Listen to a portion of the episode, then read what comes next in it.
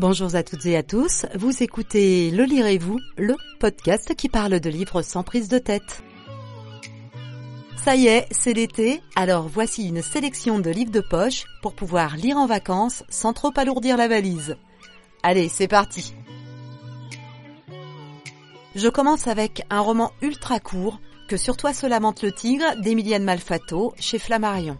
Dans l'Irak rural d'aujourd'hui, sur les rives du Tigre, une jeune fille va franchir l'interdit absolu. Hors mariage, une relation amoureuse, comme un élan de vie.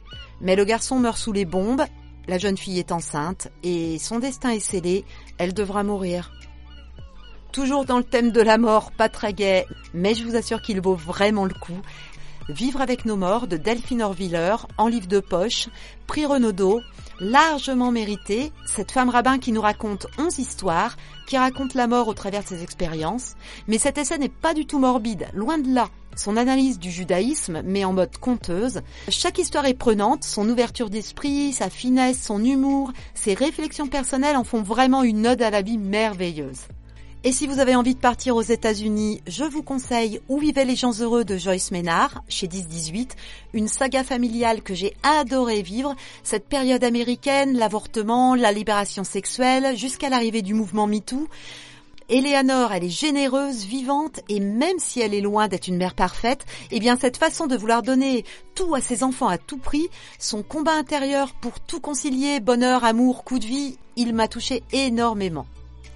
Si vous avez envie de lire une histoire vraie, numéro 2 de David Funkinos existe également en poche. Si lire l'histoire du petit garçon qui a loupé le rôle d'Harry Potter de peu vous intéresse, décrypter les ravages possibles lorsqu'on rate une opportunité, quelle qu'elle soit, eh bien Funkinos il arrive à nous entraîner. On a forcément tous à un moment de notre vie été conditionnés par un échec.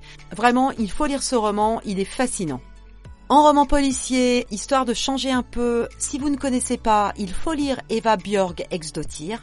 Trois tomes à ce jour, tous les trois en poche. Ça nous parle d'Elma, qui est inspectrice et de retour après 20 ans passés à Reykjavik.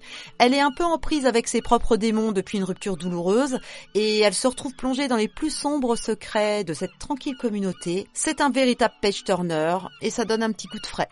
Sinon, on a l'excellentissime Et puis mourir de Jean-Luc Bizien, un vrai coup de cœur également. On y retrouve le commandant Jean-Yves Le Guen, un breton, accompagné d'un Corse. Alors pendant les manifestations des Gilets jaunes, il y a pas mal de meurtres qui sont commis dans les beaux quartiers de Paris. Ça aurait pu être l'œuvre d'un déséquilibré qui aurait poussé les revendications de justice sociale jusqu'à la vengeance, mais notre commandant breton n'y croit pas. Et c'est parti pour une magnifique enquête et avec une fin vraiment surprenante. Et si vous avez envie de découvrir de nouveaux auteurs en polar, je vous conseille Respirer le noir en poche chez HarperCollins. 12 nouvelles originales, singulières, surprenantes, des voyages olfactifs, des mondes connus, futuristes, des personnages terrifiants, vraiment terribles, des auteurs prestigieux, peut-être que ça vous fera découvrir Barbara Abel, Karine Guibel, Jérôme Loubry, Momalo, Alice Dieudonné et pas mal d'autres encore. Et voilà, la sélection poche de l'été, c'est fini pour aujourd'hui. Si vous avez aimé cette chronique, je vous invite à laisser plein d'étoiles sur la plateforme où vous l'écoutez et à partager l'épisode autour de vous. Merci du fond du cœur d'avoir écouté jusqu'au bout et à bientôt